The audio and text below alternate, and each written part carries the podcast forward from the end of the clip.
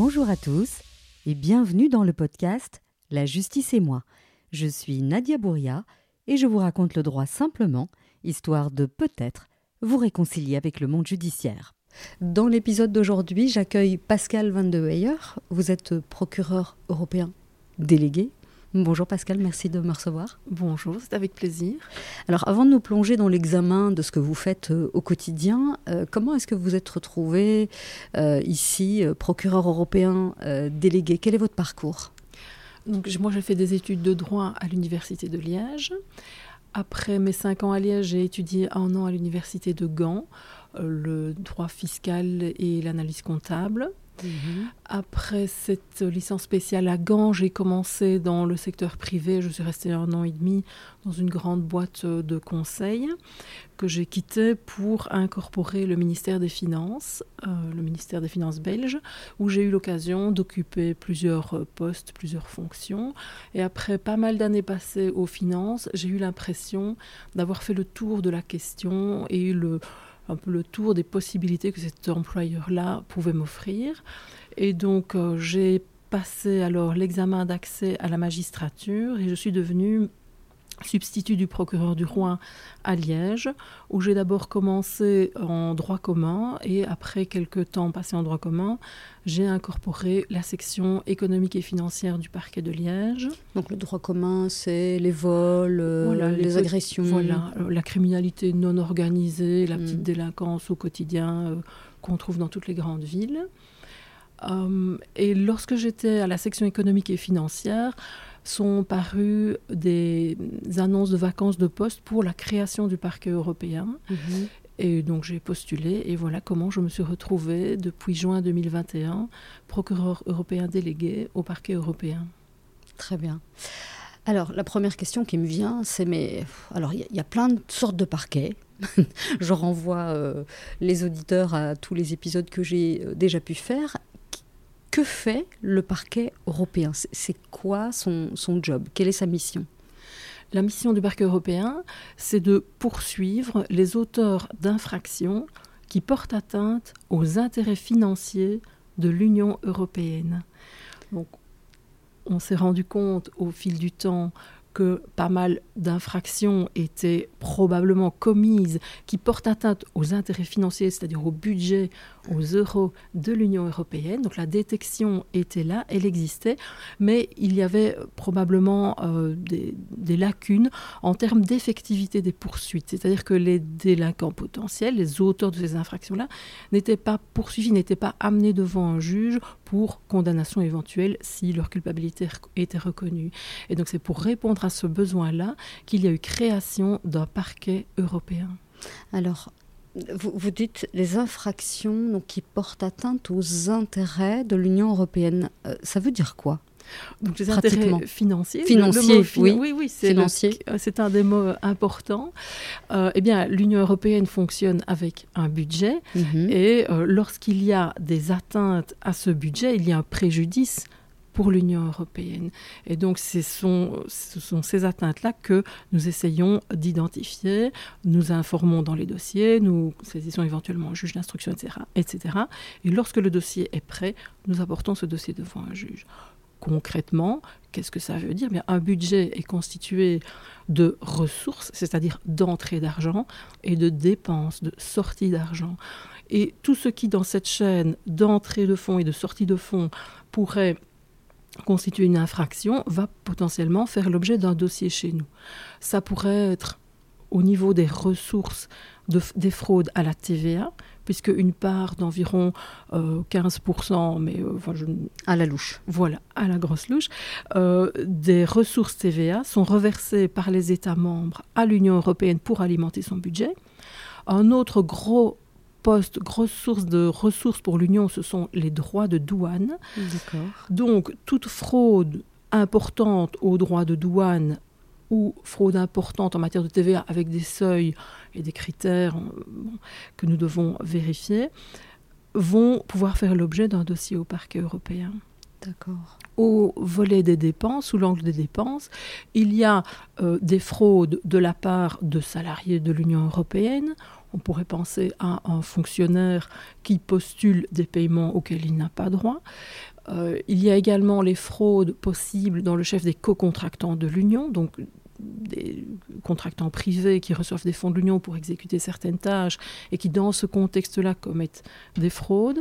Donc, un co-contractant, c'est quelqu'un qui signe un contrat avec une agence de l'Union ou la Commission européenne pour, j'invente, euh, placer des châssis, par exemple. Voilà. Il reçoit euh, de l'argent, enfin, euh, oui, il reçoit de l'argent pour placer les châssis et puis va détourner l'argent et mettre peut-être pas les châssis qui étaient convenus dans le devis ou pas tous les mettre ou ce genre de choses. Voilà, voilà.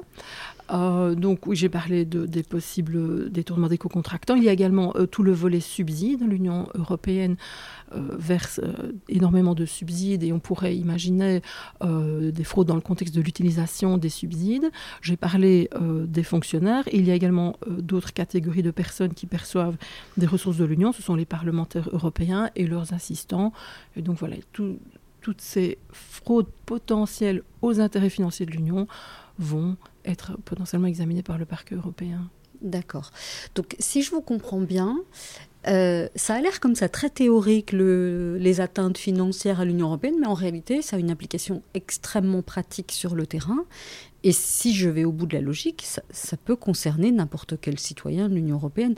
C'est pas, ce, n'est pas euh, une criminalité euh, qu'on pourrait imaginer euh, spécifiquement en col blanc, mais ça, ça, ça, peut concerner une, PME européenne, ça peut concerner, donc ça concerne un peu, un peu tout le monde. Ça peut concerner tout acteur, tout, membre de notre société qui, à un moment donné, a des contacts avec le budget de l'Union, mhm. hein, que ce soit en termes de dépenses de l'Union ou en termes d'entrée. Alors, c'est vrai que tout le monde connaît la TVA, tout le monde paye de la TVA quand il va acheter euh, son mhm. pain ou sa bouteille d'eau.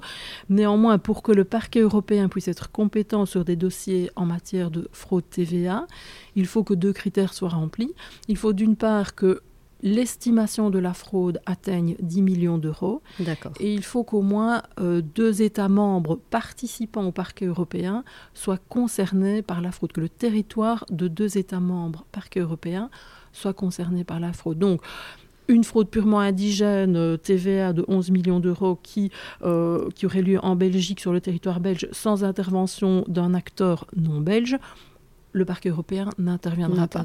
Ce sera le parquet voilà, belge. Voilà. Par contre, les classiques carousel TVA où plusieurs États membres participant au parquet européen sont concernés, le parquet européen va intervenir si le montant estimé est de 10 millions d'euros. Alors ça, il faut expliquer ce que c'est le carousel à la TVA, parce que c'est en, schématisant, parce que sinon on peut donner un cours d'une heure là-dessus, mais en schématisant, comment est-ce qu'on peut dire? On peut dire que euh, on a une opération de, vente entre deux pays et on va tricher au niveau de la TVA, on ne va pas la déclarer de la façon euh, correcte, de façon voilà. Dans un carrousel TVA, il y a toujours une succession euh, d'acteurs, d'acheteurs, vendeurs. Mhm. Euh, ça peut être de n'importe quel type de bien.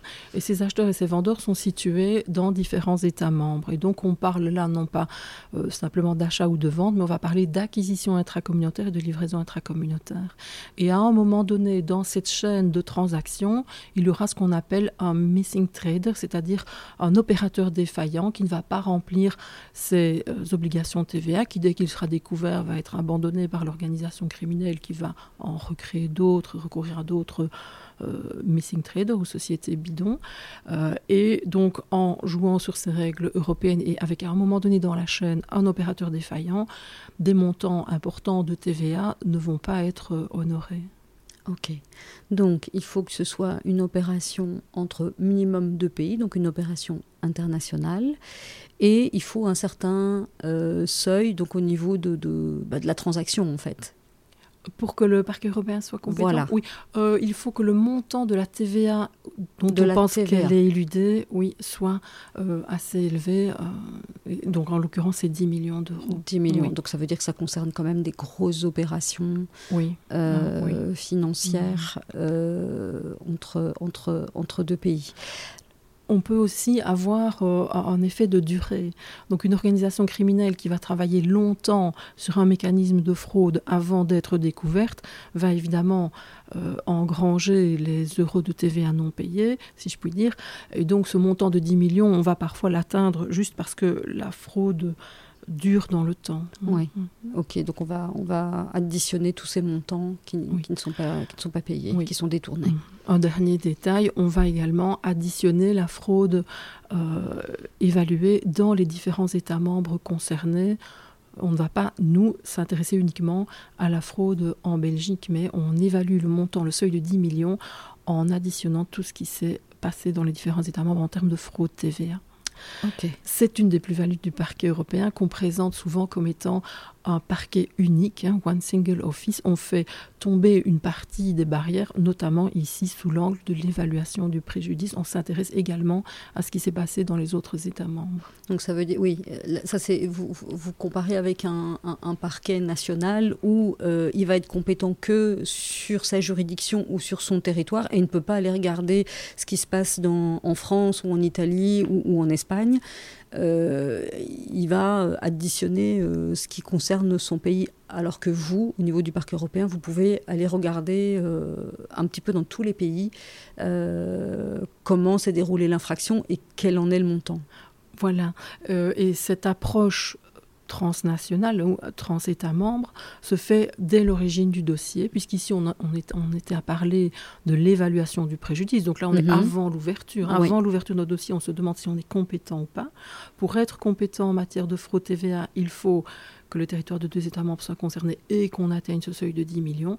Et pour ce seuil de 10 millions, dès l'entame, on va vérifier avec nos collègues dans les autres États membres si on arrive au montant de 10 millions. D'accord. Ça, c'est pour la TVA. Et pour les autres types d'infractions, de, fraude, est-ce qu'il y a un montant aussi de 10 millions? C'est la norme? Ou, en fonction de chaque infraction, il y a des critères différents? Euh, Il y a des critères différents. En matière de douane, là, on utilise un seuil de 100 000 euros. Donc, sauf exception, sauf cas dûment motivé, on ne va pas ouvrir un dossier de fraude TVA si l'enjeu est de moins de 100 000 euros. Mhm. Et pour ce qui concerne toutes, toutes les autres infractions, c'est-à-dire les infractions en matière de dépenses de fonds de l'Union, mhm. il y a un seuil de 10 000 euros qui est prévu dans le règlement euh, de, de, création du parquet européen. Donc en dessous de 10 000 euros, on ne va pas ouvrir le dossier au niveau du parquet européen, on va le renvoyer alors vers les autorités nationales mhm. qui vont lui donner le, le traitement qu'elles donnent euh, à leur dossier. Néanmoins, le règlement prévoit également deux dérogations à cette règle des 10 000 euros. La première dérogation, c'est euh, l'hypothèse où le suspect est un officiel de l'Union. Hmm, j'ai évoqué tout à l'heure les salariés, les fonctionnaires de l'Union européenne, les parlementaires européens, les assistants des parlementaires européens. C'est la catégorie des officiels de l'Union. Mhm. Pour peu que eux soient soupçonnés d'avoir fraudé pour un montant même inférieur à 10 000 euros, ça va ouvrir la compétence du parquet européen. Et euh, l'autre critère, c'est celui de l'image de l'Union. Si on pense qu'une fraude, même de moins de 10 000 euros, aura un impact négatif sur l'image, la réputation des institutions de l'Union, on va également alors traiter le dossier. Ok, très bien, comme ça c'est plus clair. Euh, c'est complexe. Les règles sont à la fois très claires et en même temps c'est assez complexe. Euh, comment est-ce qu'un dossier arrive euh, sur votre bureau? Comment est-ce que, euh, comment est-ce que vous êtes saisi, pour le dire autrement? Eh bien, euh, il y a un mécanisme qui permet aux personnes qui soupçonnent qu'une fraude a été commise de dénoncer ces faits au parquet européen. La voie la plus importante, c'est à l'heure actuelle la voie électronique. Mhm. On peut rapporter des faits via le site internet du parquet européen. On peut nous porter des faits à notre connaissance. Ces informations vont arriver non pas sur la table de notre bureau ici à Bruxelles, mais vont arriver directement dans une boîte électronique qui est gérée par nos services centraux qui se trouvent au Luxembourg. Mhm. Là-bas, euh, des collègues vont faire un premier tri, un premier examen des faits qui sont dénoncés. Si manifestement les faits qui sont dénoncés n'ont rien à voir avec les intérêts financiers de l'Union, on ne va pas euh, ouvrir les faits, mais ils vont peut-être être transférés à un parquet national s'il y a lieu de les transmettre. Si ces informations passent ce premier seuil, les collègues établis au Luxembourg vont alors renvoyer les faits dont ils ont connaissance vers les délégués du parquet européen dans les différents États membres qui euh, participent au parquet européen. Donc pour la Belgique, ce serait ici à Bruxelles que les faits seraient alors renvoyés si le, euh, le noyau de faits dénoncés est soupçonné d'avoir eu lieu en Belgique. Euh, donc dans cette hypothèse ils vont nous renvoyer le descriptif des faits. Donc quand vous dites le noyau, ça veut dire, pardon, je vous coupe, ça veut dire, euh, imaginons une grosse fraude à la TVA entre, j'invente, euh, la Belgique et la France. Si on soupçonne les trafiquants d'être basés en Belgique ou que toutes les marchandises arrivent en Belgique, alors on va se dire, bah, c'est plus logique que ce soit le bureau belge qui prenne en charge le dossier plutôt que le bureau français qui aura peut-être euh, euh, une interaction peut-être un petit peu plus lointaine. C'est ça l'idée? Euh, Oui, voilà. Ici, l'exemple donné, celui d'une fraude à la TVA, n'est peut-être pas le meilleur. Je vais expliquer pourquoi. Dans l'hypothèse que vous envisagez, on peut avoir l'ouverture d'un dossier également en France. D'accord. Et on va avoir alors deux dossiers qui sont ouverts concomitamment dans deux États membres. On informe et à la fin de l'enquête, s'il y a des faits à poursuivre en France, ils seront poursuivis en France. Et si d'autres faits ou d'autres auteurs sont à poursuivre en Belgique, ils seront poursuivis en Belgique. En matière de fraude TVA, je me souviens par exemple d'un dossier qui nous avait été confié ici au bureau bruxellois, et il s'était avéré que euh, l'organisation, pendant quelques mois, un peu plus d'un an, avait travaillé depuis les Pays-Bas mhm. et puis avait déplacé son centre névralgique d'activité vers la Belgique. Et donc, lorsque j'avais reçu ce dossier, je crois que le montant de la fraude estimée était d'un peu plus de 12 millions.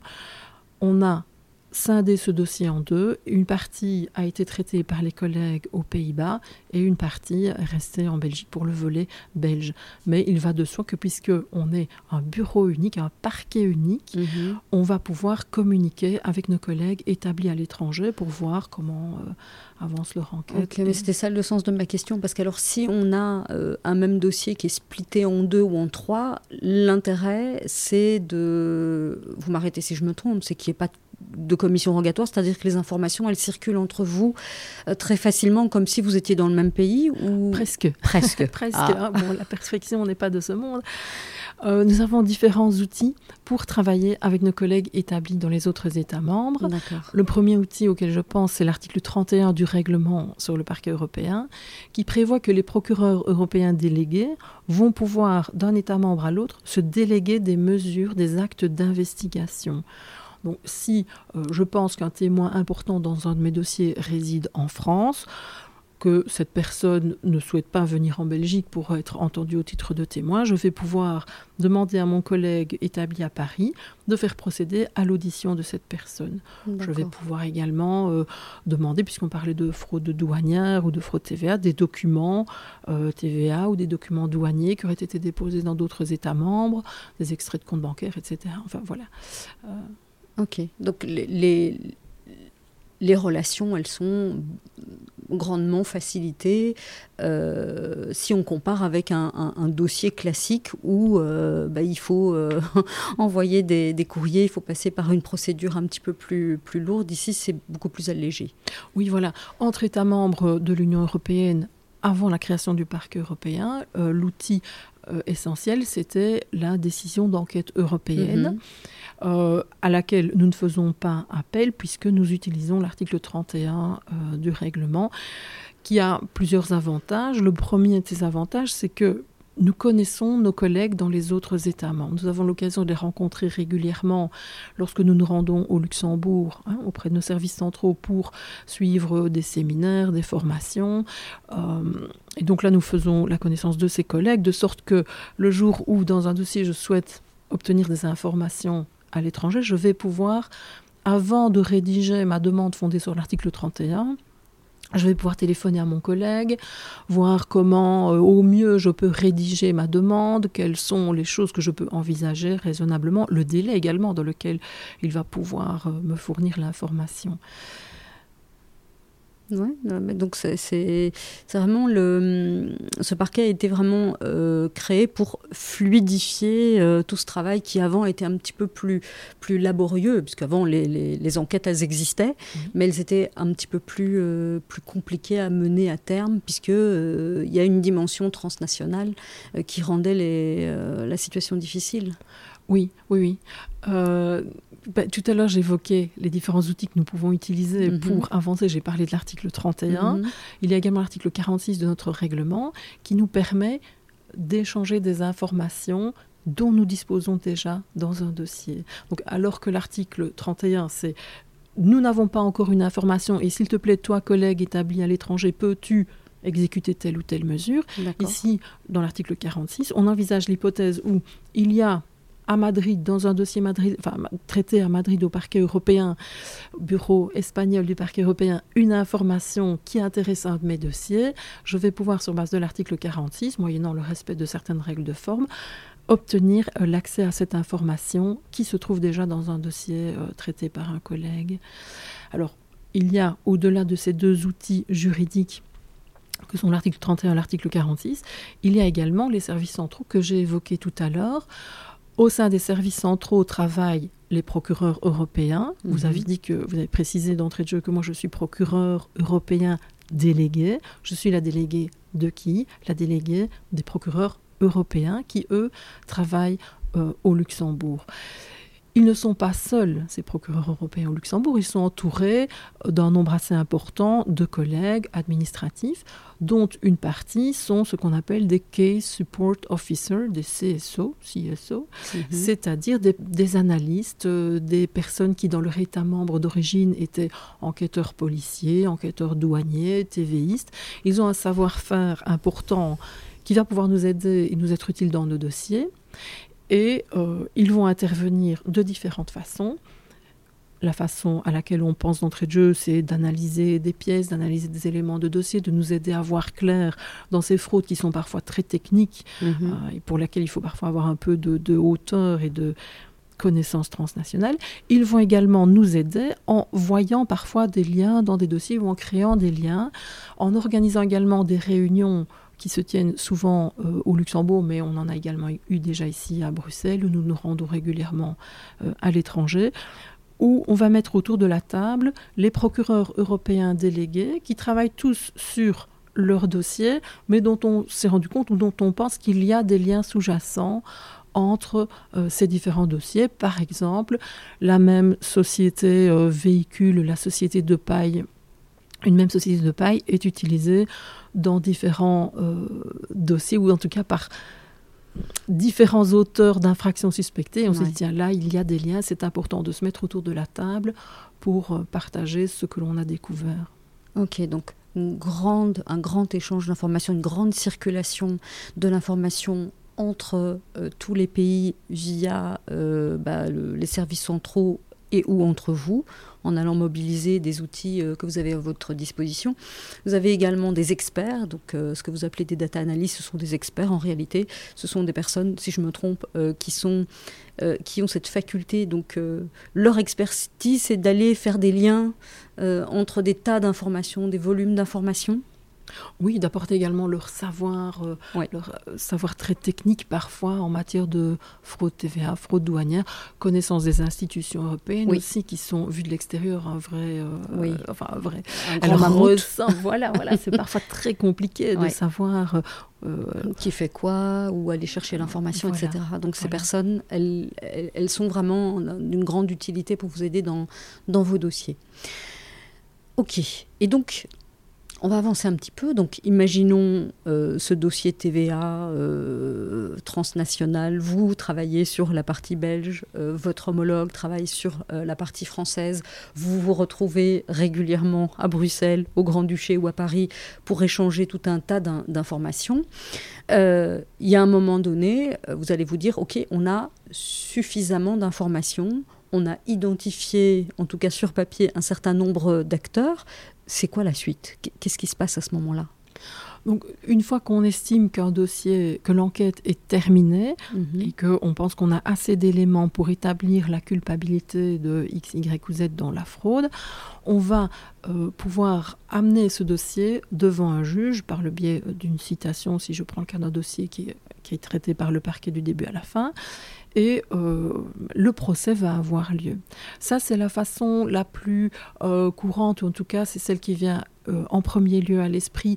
Comment termine-t-on? Quel est le, le- ce qu'on va tirer d'un dossier, d'une enquête menée par un parquet? Eh bien, c'est d'amener les auteurs suspectés devant le juge pour qu'éventuellement ils soient condamnés si on parvient à convaincre le juge de leur culpabilité. Ok, j'ai une question. Pardon, je, vous vois lever le petit doigt. Retenez votre idée. Euh, euh, ça veut dire que est-ce que vous fonctionnez comme les autres parquets? Ça veut dire que quand vous soupçonnez euh, des gens de frauder, etc., est-ce que vous les convoquez pour les entendre? Est-ce que vous travaillez en relation avec des policiers? Si oui, lesquels? Ah oui, oui, de fait, oui, oui. Donc, nous n'avons pas que nos collègues euh, du parquet européen pour nous aider à mener les dossiers à bien, sinon on n'en sortirait pas. Comme tout parquet, nous travaillons avec les services de police. En l'occurrence, nous, travaillons avec l'OCRC et le CDFO, qui sont des services euh, de la DGSOC qui sont établis à Bruxelles. Donc, ce sont des acronymes euh, un peu compliqués, mais en gros, l'OCRC s'occupe des dossiers de corruption et le CDFO traite les dossiers de fraude organisée, de fraude de grande ampleur. Et donc ce sont des policiers rattachés à la police fédérale? Oui, ce sont des policiers belges euh, qui travaillent ici à Bruxelles. D'accord. Dans nos dossiers, nous avons également l'aide des autorités douanières Mhm. et euh, la création du parquet européen a également amené avec soi la désignation d'un fonctionnaire des douanes qui est un fonctionnaire dédié à euh, l'interaction des dossiers douaniers traités par le parquet européen. D'accord. On l'appelle souvent ce fonctionnaire le fonctionnaire PIF. Pourquoi? PIF Du nom de la directive. On a eu de la chance avec le nom. Oui. De la directive de 2017 qui euh, liste ou qui définit ce que sont les infractions euh, pour lesquelles le parquet européen allait devenir euh, compétent et c'est en l'occurrence les infractions qui portent atteinte aux intérêts financiers de l'Union. Donc c'est un acronyme qui résume cette idée-là. Nous avons également, pour mener nos, nos dossiers à bien, l'aide euh, de l'OLAF, qui est Oui. euh, des services administratifs d'enquête administrative de la Commission. Tout à l'heure, j'ai évoqué la possibilité de rapporter des faits au parquet européen par voie électronique. Euh, il faut savoir que un de- des gros, entre guillemets, pourvoyeurs de dossiers est l'OLAF, qui, lorsque dans une de ses enquêtes, elle se rend compte que des faits ont peut-être une dimension criminelle, va alors les rapporter au parquet européen. D'accord, très bien. Je referme ma parenthèse, parce que ce n'était pas très clair pour moi. donc, vous appuyez sur des policiers fédéraux et différents euh, services. Et donc, euh, vous, c'est vous qui faites la citation? Oui, oui, oui. Comme, Donc, euh, comme voilà. un... Comme Voilà. un... Oui. Et une chose qui est importante à préciser également, c'est que nous allons euh, attraire ces auteurs euh, suspectés devant un juge belge. Nous restons magistrats de l'ordre judiciaire en Belgique et nous travaillons devant les juridictions belges. Et donc, les auteurs suspectés de nos dossiers seront jugés sur base du droit pénal belge. D'accord. Donc, il n'est pas question euh, de faire une citation dans un autre pays. Donc, chaque délégué travaille euh, Voilà. sur son territoire Oui. national. Oui, oui, voilà. Voilà, ça c'est pour euh, le cas le plus évident, Classique. celui auquel voilà. Il y a également d'autres façons de clôturer un dossier. Euh, la seconde façon euh, pénale de terminer nos dossiers, ce sont les transactions pénales. Nous pouvons Oui. proposer aux auteurs des transactions pénales. Si cela aboutit, ça provoque l'extinction de l'action publique pour les faits euh, visés par la transaction. Si ça n'aboutit pas, alors on finira, on amènera le dossier devant un juge par le biais d'une citation. Et Mais, enfin, euh, oui. avant que vous continuiez, je voudrais quand même qu'on définisse rapidement. Ceux qui suivent le podcast euh, savent, mais euh, pour les nouveaux auditeurs, donc une citation, c'est un document par lequel euh, vous attrayez la personne devant le tribunal compétent. Et alors la transaction, c'est comme une négociation, c'est-à-dire qu'on dit à la personne, voilà, moyen, moyennant telle et telle et telle condition, on va éteindre l'action publique et la personne bah, doit, doit accepter. Donc souvent, c'est quoi? C'est des grosses sommes d'amende ou pas forcément? Donc pour pouvoir euh, éteindre l'action publique par le biais d'une transaction, il faut avant tout que les victimes aient été complètement indemnisées de leurs préjudices. Ce qui veut dire dans les dossiers que nous on traite que si un fonctionnaire de l'Union a détourné un montant de, de la commission, il va devoir d'abord rembourser ce montant à la commission. Et ce n'est qu'une fois qu'il aura une attestation entre guillemets de la commission qui dit que ok elle, son préjudice euh, est, réparé qu'on va pouvoir effectivement alors discuter d'une somme d'un montant à payer pour éteindre l'action publique. Pour déterminer ce montant on va tenir compte de différents critères l'importance du montant fraudé, la durée euh, de la période infractionnelle, hein, était-ce un seul fait qui a permis à une personne de bénéficier indûment de fonds, ou est-ce qu'il y a eu plusieurs faits qui se sont répétés sur un temps assez long? Est-ce que la personne euh, a des antécédents judiciaires euh, Bon, voilà. Mm. comment elle s'est comportée en audition Qu'a-t-elle déclaré en audition Et quels sont les éléments du dossier qui nous permettent de considérer que il y a euh, des raisons suffisantes d'éteindre l'action publique, c'est-à-dire de ne pas aller plus loin, moyennant le paiement de tel montant. Ok. Très bien. Et euh, alors le, parquet européen, ce n'est pas très, long, très longtemps qu'il existe, si je ne m'abuse, c'est juin 2021. Euh, quelle est la proportion jusqu'ici d'affaires qui se sont terminées par transaction ou par citation? Vous n'avez pas de vue sur les statistiques? Je n'ai pas de vue précise sur les statistiques pour l'ensemble du parquet européen. Euh, et au niveau belge, il n'y a pas encore assez de recul pour mhm. euh, tirer des, conclusions. statistiques euh, parce que les, dossiers que nous traitons depuis la création en juin 21 sont pour leur toute grande majorité des nouveaux dossiers. C'est-à-dire que je vous ai expliqué tout à l'heure comment les dossiers arrivent chez nous, hein, par le, rapport de fait euh, vers les services centraux. Il faut savoir qu'en juin 21, lorsque nous avons commencé nos activités, il y avait également une possibilité pour les parquets nationaux de nous envoyer des dossiers qui étaient déjà en cours au niveau national. D'accord. Il y a eu dans les différents États membres des, des, résultats assez variés et en Belgique, il y a eu très peu de dossiers en cours qui nous ont été rapportés par les parquets nationaux, ce qui veut dire que la toute grande majorité de nos dossiers sont des dossiers qui ont été ouverts, qui ont été commencés après juin 21. Et donc nous avons à l'heure actuelle euh, déjà une condamnation, nous avons un dossier qui fait l'objet d'un appel, il y a des dossiers où les audiences sont en cours, il y a des transactions pénales en cours de négociation, mais nous n'avons pas encore énormément de dossiers clôturés au niveau belge. Ok. Alors, vous parlez de dossiers en cours, etc. Donc, de la même manière que euh, un autre euh, magistrat, vous allez requérir devant le tribunal ou c'est un autre euh, membre du parquet qui, euh, qui requiert qui, qui, va défendre le dossier, en fait, qui va défendre l'État belge à, à l'audience? Comment ça se passe? Eh bien, Depuis juin 21, nous sommes procureurs européens délégués, mais nous restons magistrats en Belgique et donc nous allons effectivement endosser notre toge et requérir nous-mêmes devant le juge belge et défendre entre guillemets notre dossier, notre, notre travail, expliquer au juge pourquoi nous pensons que telle personne est l'auteur de tel fait infractionnel. Donc oui, effectivement, nous requérons nous-mêmes dans nos dossiers. D'accord. Euh, alors, euh, vu ce que tout ce que vous me racontez, toute cette mécanique, euh, alors ce ne sont pas des petits dossiers, ne fût-ce que par l'enjeu, il y a, y, a, y a, beaucoup, beaucoup, beaucoup de matière. Euh, euh, est-ce que vous travaillez seul? Est-ce que vous travaillez en équipe? Comment, comment est-ce que vous vous organisez? En tant que procureur. Oui. voilà. Donc nous sommes, à l'heure actuelle, nous sommes deux procureurs européens délégués ici à mhm. Bruxelles. et pour l'heure, nous allons chacune défendre nos dossiers lorsqu'ils arrivent à maturité. D'accord. Euh, Toujours à l'heure actuelle, il y a un processus en cours de recrutement de deux nouveaux procureurs européens délégués, de sorte que j'espère que début 2024, nous serons quatre et plus deux. Alors nous pouvons également compter sur l'aide de juristes. Depuis peu, nous avons avec nous une juriste néerlandophone et j'espère qu'en 2024, on aura également le bénéfice de l'aide d'une juriste francophone. Mais les juristes ne vont pas avec nous requérir dans le dossier à l'audience, néanmoins c'est une aide dans le travail préparatoire l'analyse, etc. Et enfin, nous travaillons également avec euh, deux employés administratifs qui nous aident énormément pour toutes les tâches matérielles de préparation des dossiers. Alors vous parliez tout à l'heure euh, des services centraux et du parquet qui se trouve au Grand-Duché du Luxembourg. Combien de pays euh, sont partis euh, du parquet européen? C'est-à-dire combien de, de, pays participent à, ce parquet européen? À l'heure actuelle et depuis juin 21, il y a 22 États membres qui participent au parquet européen, ce qui veut dire qu'au Luxembourg, il y a 22 procureur européen, un par État membre participant.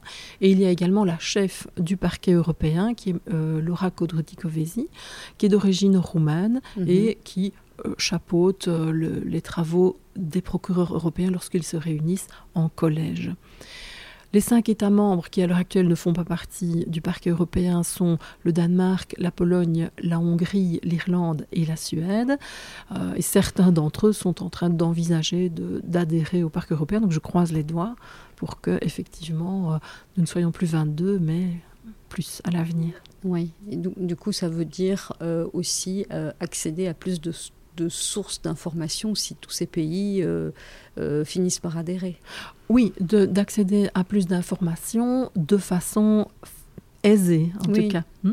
Puisqu'il n'est pas impossible pour nous de travailler également avec ces cinq États membres, mais on va utiliser alors les outils classiques euh, de coopération, la décision d'enquête européenne. On peut également penser à Eurojust, qui est un organe de l'Union qui se trouve aux Pays-Bas et qui est euh, composé de magistrats nationaux qui ont été détachés au sein d'Eurojust. Et on va, avec l'aide d'Eurojust, éventuellement pouvoir conclure des donc des Joint Investigation Teams, des équipes communes d'enquête, qui mhm. vont nous permettre de travailler avec nos homologues irlandais, danois, suédois, hongrois ou polonais. Mhm. Mais donc c'est vrai que vous utilisez euh, tous les outils mis à votre disposition ainsi que toutes toutes les institutions, toutes les agences de l'Union qui sont à votre disposition, parce que vous parlez d'Eurojust, mais j'imagine qu'il y a aussi Europol, ce qu'on appelle entre guillemets la, police européenne, même s'ils n'ont pas un véritable pouvoir de police. Oui, effectivement, hein, Eurojust, Europol euh, sont des institutions, enfin l'institution, le terme n'est pas le plus adapté, mais sont des, des, organes de l'Union avec lesquels on va pouvoir travailler euh, dans nos dossiers. Oui. Mhm. Très bien. Est-ce que euh, vous pensez qu'on a fait, on a brossé, euh, on a fait le tour de, de ce qu'est le, le, parquet européen et de ce que vous y faites, ou est-ce qu'il y a des choses que vous auriez voulu préciser? Je crois que dans les grandes lignes, on a brossé l'ensemble des, éléments importants du parquet européen. Mhm. Mais j'avais quand même une question un petit peu plus personnelle à vous poser. Donc euh, est-ce que vous sentez, c'est un peu maladroit la manière dont je vais l'exprimer, mais est-ce que vous avez l'impression que c'est plus facile aujourd'hui que vous êtes euh, procureur européen délégué dans, la gestion quotidienne de vos dossiers ou finalement ça n'a pas trop changé votre, votre manière de travailler, la manière dont, dont, euh, vous, vous creusez vos dossiers? Euh, il y a quand même, euh, il y a des choses qui sont plus faciles. C'est tout l'aspect international qu'on a évoqué tout à l'heure. Et il y a des choses qui parfois sont un peu plus difficiles. Euh, c'est d'abord la maîtrise suffisante de l'anglais, puisque lorsque je contacte euh, mes collègues à Rome, je ne parle pas italien malheureusement. Donc la langue d'usage au parc européen est l'anglais. Il y a euh, également bah, le reste de l'équipe qui est composée de francophones, mais également de néerlandophones, et donc il y a énormément de réunions auxquelles, pour lesquelles il faut maîtriser suffisamment le néerlandais. Il y a également un aspect euh, de, rapportage qu'on n'a pas évoqué, il est vrai, euh, qui veut que tous les X mois, en général tous les six mois, nous devons faire un rapport écrit de l'état d'avancement de nos dossiers auprès des services centraux qui se trouvent au Luxembourg, parce que j'ai parlé de leur rôle à l'initiation du dossier, j'ai parlé euh, des appuis en termes d'enquête. Il y a également un suivi permanent par le Luxembourg de l'état d'avancement de nos dossiers qui nous oblige à faire des rapports écrits qui sont faits en langue anglaise. Mhm. Pourquoi et qui euh, va examiner ces rapports? Eh bien, il faut savoir qu'au Luxembourg, il y a le collège, je l'ai vraiment très brièvement euh, évoqué tout à l'heure, le collège des procureurs européens, dirigé, ou en tout cas chapeauté par la chef du parc européen Laura euh, Covesi, constitué des 22 procureurs européens. Ce collège va prendre et prend des décisions transversales, des décisions organisationnelles pour euh, déterminer comment le parquet européen travaille, fonctionne. À côté de ce collège, il y a également ce qu'on appelle les chambres permanentes, qui sont au nombre de 15. Chaque chambre permanente établie au Luxembourg est composée de trois procureurs européens. Et ce sont ces chambres permanentes qui, tous les six mois, vont lire nos rapports, vont voir où on est dans notre enquête et vont éventuellement suggérer des orientations euh, dans euh, le dossier. La Chambre permanente composée des trois procureurs européens va également marquer son accord lorsque nous envisageons de citer eh bien, elle va soit marquer son accord, soit demander des devoirs d'enquête complémentaires, ou imaginons qu'on veuille non pas citer, non pas proposer une transaction, mais qu'on considère qu'il n'y a pas assez d'éléments pour poursuivre, on propose un classement sans suite. La Chambre permanente va également donner son accord pour euh, cette clôture du dossier. Dans cette chambre permanente siègent trois procureurs européens, mais ils ne vont pas travailler uniquement sur pièce, c'est-à-dire pas uniquement sur ce rapport que nous avons rédigé, ils vont également entendre la voix du procureur européen de l'État membre dont relève le dossier dont on parle. Concrètement, ça veut dire que lorsque dans un dossier, je, pense que j'arrive au bout de mon enquête, j'ai déjà fait deux euh, rapports euh, semestriels, et donc je fais mon dernier rapport, et je vais proposer à la Chambre de citer devant le juge correctionnel belge telle ou telle personne, parce que je pense qu'ils sont auteurs de telle infraction je vais préalablement à l'examen de mon rapport par la Chambre permanente, je vais avoir une conversation avec mon procureur européen, M. Yves Vandenberg, qui est établi au Luxembourg, pour lui expliquer où on en est dans le dossier et pourquoi je pense qu'on a assez d'éléments pour poursuivre. Et c'est un bon test parce que si je ne parviens pas à le convaincre, lui, ah ben, que mon dossier est mûr, ah, voilà. et lui, il sera mon porte-voix, il va expliquer le dossier là-bas devant la chambre permanente et puis après on va euh, il va me, briefer sur ce que la chambre permanente a décidé. Et donc il y a une étape en plus par rapport euh, à un procureur euh, entre guillemets lambda national. Oui, au niveau national, il y a quand même toute une série de dossiers pour lesquels il y a rapportage devant les services du parquet général on peut considérer que chez nous, cette pratique-là est généralisée dans tous nos dossiers. Dans tous les dossiers, ok. Et ça, ça, euh, vous avez l'impression que c'est un plus? Enfin, vous l'avez un petit peu évoqué en disant, euh, euh, en disant que bah oui, si j'arrive pas à convaincre le, procureur, bah, c'est que mon dossier finalement, soit je sais pas bien le défendre, soit il, mesure d'être, il a, il a besoin d'être étayé un petit peu plus. Voilà, oui. C'est un regard extérieur et c'est un regard aussi qui, il faut s'y habituer parce que les procureurs européens là, qui, qui, siègent dans cette chambre permanente, ils viennent d'horizons très divers et de systèmes euh, juridiques avec des habitudes très particulières. Et donc, euh, un de mes dossiers peut être euh, revu ou examiné par un procureur lituanien, un procureur bulgare et un procureur portugais pour un peu voyager, qui viennent tous avec leur, sensibilité. Oui, oui. Et on se hmm. rend compte aussi dans les articles 31 que j'ai évoqués tout à l'heure, qu'on envoie vers l'étranger ou qu'on reçoit de l'étranger, que la façon de traiter un dossier varie fort d'un pays à l'autre. Il y a des pays où la preuve est, très écrite et, très, et doit être très, très, très précise. Il y a euh, des pays comme l'Allemagne où les témoins importants vont revenir à l'audience pour, devant le juge pénal, réexpliquer à nouveau euh, ce qu'ils avaient dit devant les enquêteurs. cela, nous ne le connaissons pas en Belgique, puisque les témoins ne, viennent pas devant le juge pénal pour euh, réexpliquer ce qu'ils ont dit. Donc, petit à petit, on s'habitue également, ou en tout cas, on découvre euh, d'autres façons de, travailler. Ça vous enrichit. Voilà. Très bien. Eh bien, si on a fait le tour, je vous remercie beaucoup pour ces explications. Avec plaisir. Merci d'avoir écouté cet épisode jusqu'au bout. Je vous le répéterai à chaque fois, mais c'est important pour moi de faire connaître ce podcast qui a une vocation d'information et d'éducation. Alors partagez-le autour de vous et n'hésitez pas à poser vos questions ou à suggérer un invité. Et moi je vous dis à la semaine prochaine.